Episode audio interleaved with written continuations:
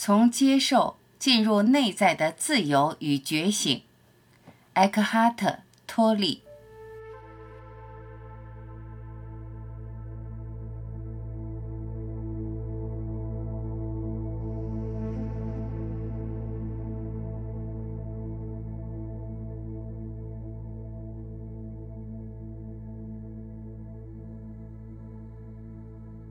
一。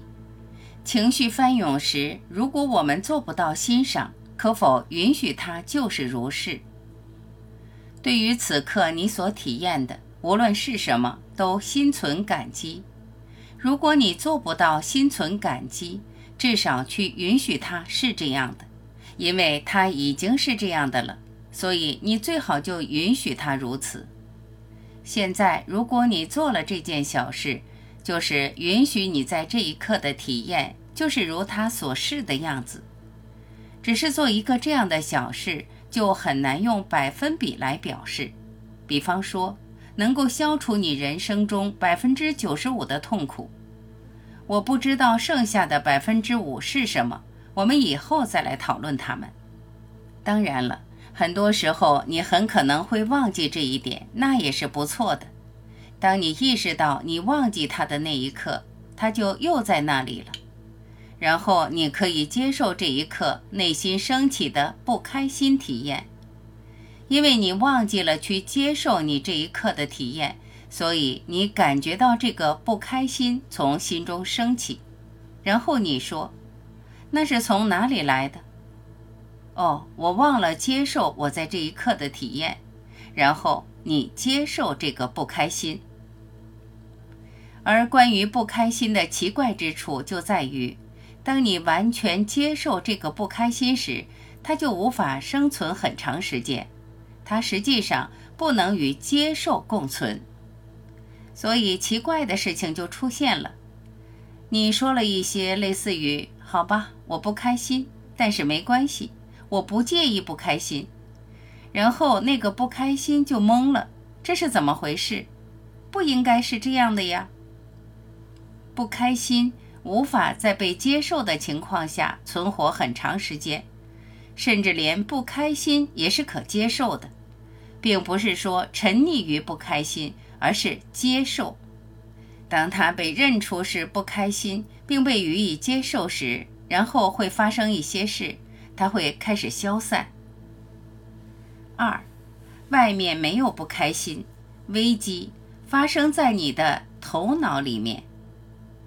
那些真的很不开心的人，他们是如此认定自己就是不开心的这个身份，也就是认同你脑海中反复出现的某些想法的组合，某种不愉快的头脑的叙述，比如：“哦，我的生活太可怕了，现在我我无能为力了。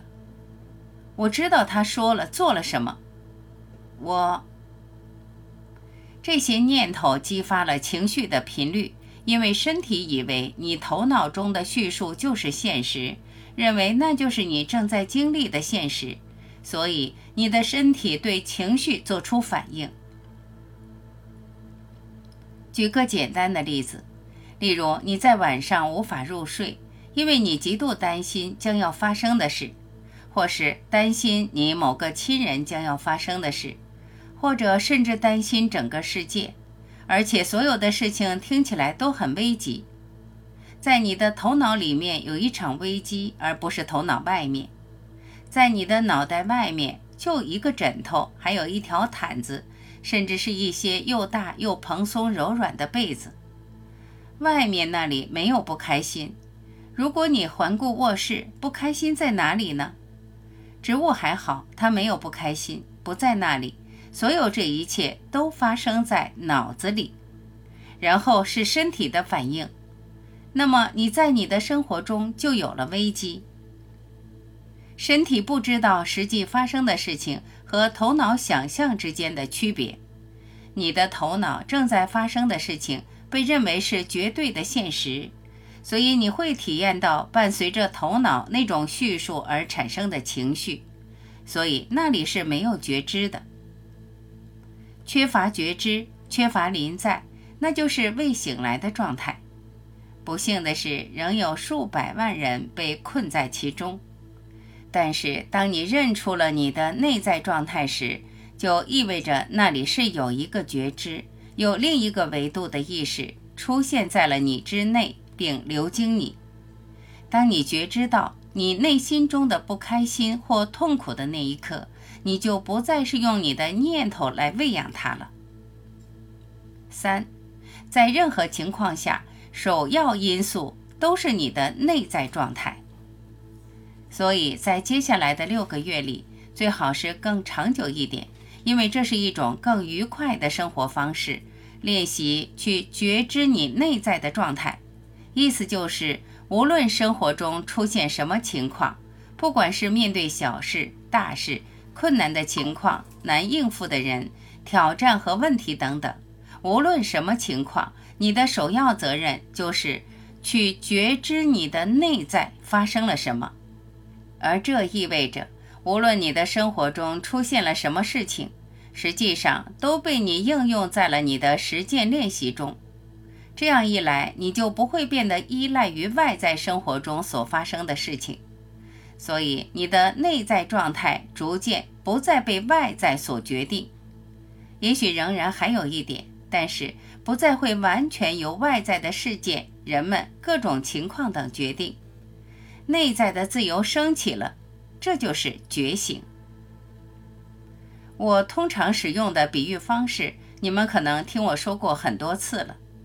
意识就像是海洋，在海洋的表面，浪花或涟漪就是那个表面的我，而海洋，海洋的深处就是那个深层次的我。一个觉醒的人，是指在海洋表面上的一个涟漪。并且直至最近才完全认出自己就是海平面上的一个涟漪的那个涟漪，看着每一个其他的涟漪，看出它们只是另一个涟漪，不是我，它是另一个，而且我们总是要必须非常小心地对待其他。小我实际上非常喜欢，并尽可能地将其他视为其他。然后，小涟漪开始意识到那里有一个深度。一旦它停止认为它就是涟漪的那一刻，那里就有了一个想法的平息，而某个其他的东西留在了那里。某个其他的、非常深邃的、没有形态的东西，它只是一种临在。我们甚至无法用任何名称来称呼它，它是一种临在。